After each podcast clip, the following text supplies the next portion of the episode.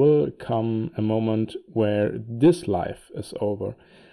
And that's why I think we should make the most out of our lives and out of our time. And that's why it's so important to have a feeling what you're spending your time on.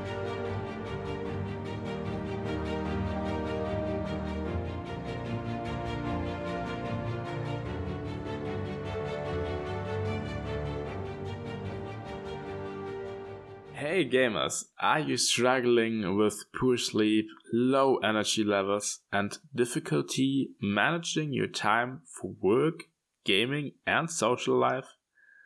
I understand how frustrating it can be to feel held back by these challenges.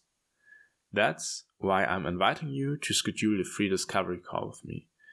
During this call, we'll discuss your specific needs, explore the areas where you're facing difficulties, and identify potential solutions to help you overcome these challenges. My expertise as a certified nutritionist, educator, and gamer performance coach allows me to provide tailored advice and support to help you improve your sleep quality, boost your energy levels, and find a balance between gaming, work, and personal life. This discovery call is a no obligation opportunity for us to get to know each other and evaluate how I can assist you in reaching your gaming performance and personal growth goals.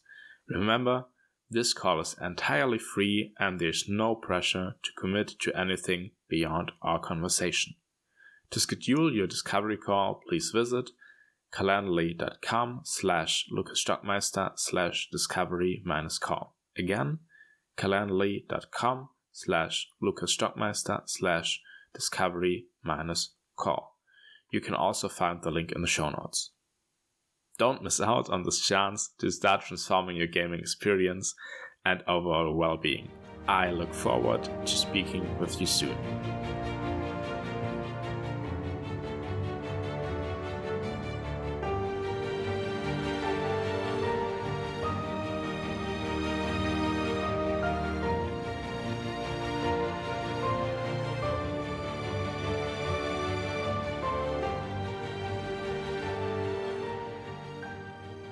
Hello, everybody, and welcome to the Adapt Your Life podcast, to another episode. I'm your host, Lucas, and today we will be exploring time management.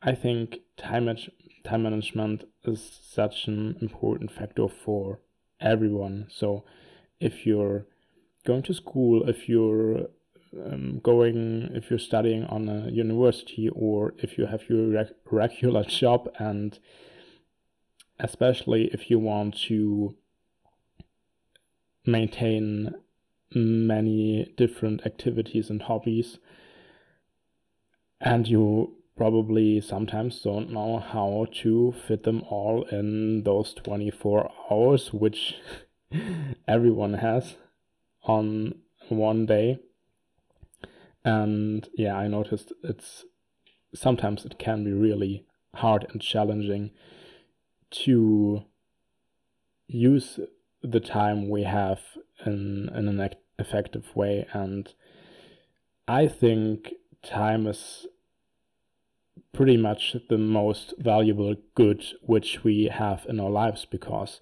there will come one day when we have to leave this planet, maybe this body, maybe we reincarnate, I don't know.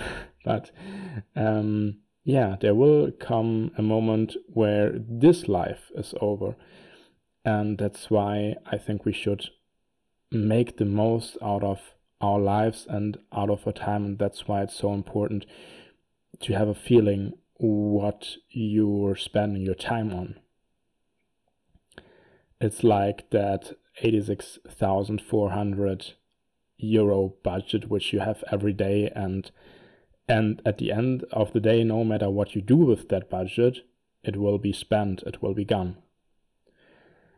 And especially if you're having a lot of different hobbies if you're a gamer if you're maybe maybe you're streaming maybe you're having your job maybe you want to have time for social activities and there's so much to do. so that's why it's so important to to plan things ahead and the first thing I want to yeah to to explain to you to give you on the way is to have a clear concept of prioritiz- prioritization and setting boundaries so maybe you you know that from your own experience when you're gaming often we have a fixed start time because we are kind of limited when we can start even. So sometimes it's it may be after school sometimes it may be after after work and sometimes it may be when we have some free time window when we don't have to um, fulfill some social experiences so but what i also recommend is not to only have a time where we can start but to set a fixed time when we stop playing stop gaming. No matter how good or how bad our session goes the most important thing is to have a limit and what I really recommend is because there is such a big effect on your yeah on your ho- hormones which make you feel happy when you're gaming. So either either you you win and you feel happy or um, you lose and you still have that kind of stress on your on your hormones.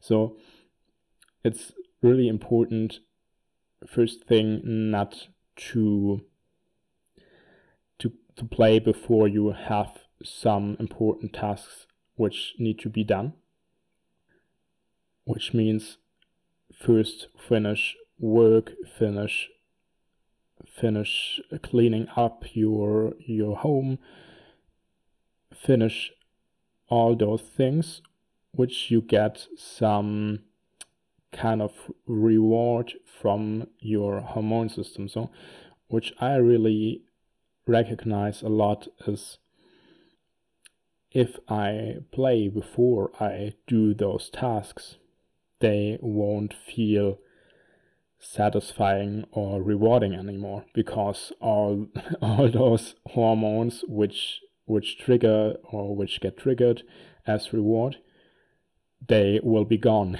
from um, one hour gaming session. and um, second thing is don't try to play games right before going to bed. I know that can be really seducing to like, yeah, okay, I I want to go to sleep in an hour. Let's relax. Yes, let's chill. Let's wind wind down yeah, I could play I could play some uh, some game on on my mobile phone. Mm, mostly mm, that doesn't really help to wind down. A good wind down routine for me involves having having a good stretch that can be some mobility exercises or even some yoga if you're into it and doing some really mental relieving activity like meditating or reading before you go to bed. That really helps to prepare yourself for a good night's sleep. Second thing, which are things you can use to really manage your time and maybe to plan ahead is um, for example which i'm using at the moment is time blocking. So i almost everything every bigger task i would say so you can um, summarize tasks um, which are really um, tiny like uh, brushing your teeth or so in, in one bigger task, which for me is the morning routine or the evening routine. But try to plan ahead those tasks and put them in some schedule, like, for example, I'm using Google Calendar, but you can certainly use any other planning tool which is available. And which I'm doing one time a week is some kind of week- weekly review and preview. so I'm kind of analyzing what tasks and what things I did the week before, and I'm planning ahead on goals, tasks, um, events which I want to schedule for the week ahead. And then try to really block fixed times in your in your day where you do certain things which bring you closer to your goals.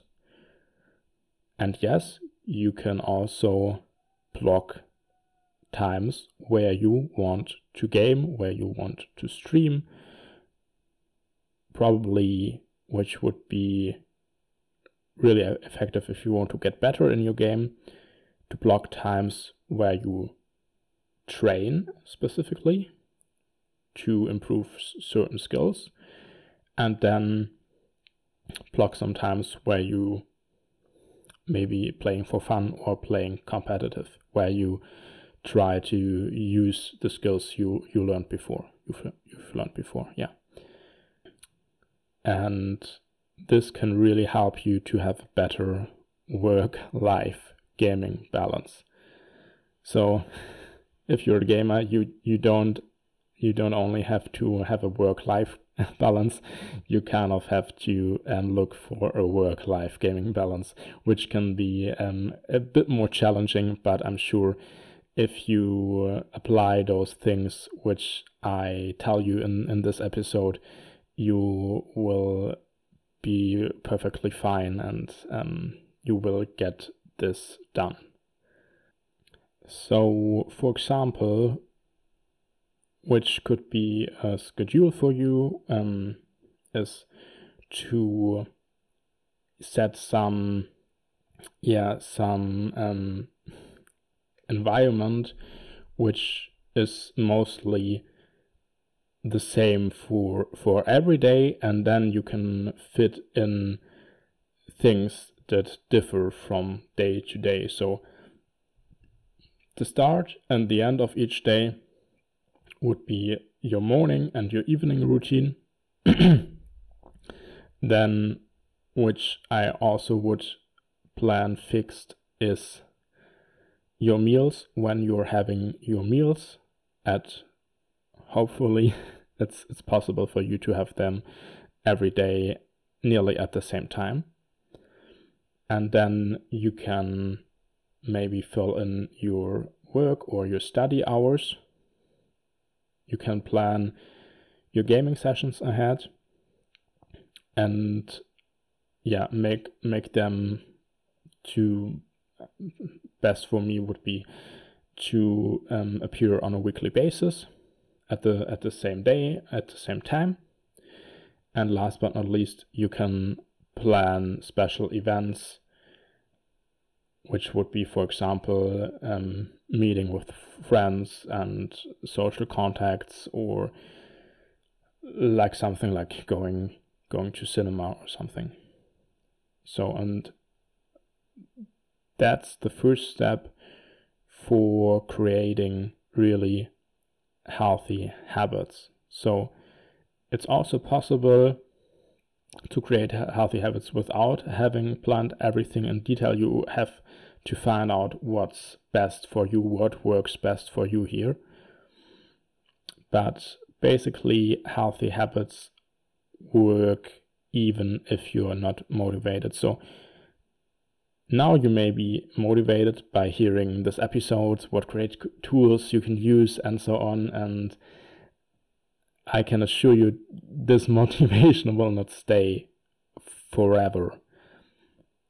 But creating healthy habits takes some motivation at the start, but if they're if they're into yeah if if you really do them for some time if you do them it's i think it's different for every person but uh, the more often you do them the the faster they will become a part of you. So do them for two weeks if if they're on a daily basis. Do them for four weeks if they're every two days. And do them for six weeks if they're weekly. So that should be enough to make them really habits and then they will go completely automatically without any big decision making which you have to put energy into. So it's basically creating habits functions as an energy saver for you. So you can use your energy for the important tasks which you want to master. And you can start building good habits by just starting with one habit that you're creating. And when you have that habit fix uh, when it's you don't even have to like think about it. You you just will do it on a daily basis. Then you can start building up from that habit which it's a technique which is called habit stacking so you put another habit on top of the first one so automatic, automatically if you finish the first habit you will follow with the second habit. And mm, another thing which can be useful is rewarding yourself. Rewarding yourself, for example, with a healthy meal that tastes good, or rewarding yourself with whatever is kind of affordable uh, it, it shouldn't have a big downside. your your reward shouldn't have a big downside. Um, but it should be something, yeah, which makes the habit more satisfying. Which I can really recommend um, is a book. It's called Atomic Habits from James Clear. Um, I could take so much of it and imply that into my life and yeah really you um, give it a try and you will probably um, see many things which I mentioned in this episode. And yeah, to have a quick conclusion, time, and time, man- time management is so important because we have only limited time on this planet and you may want to use the time as good as possible to yeah to live a fulfilled life and to yeah make something out of your life.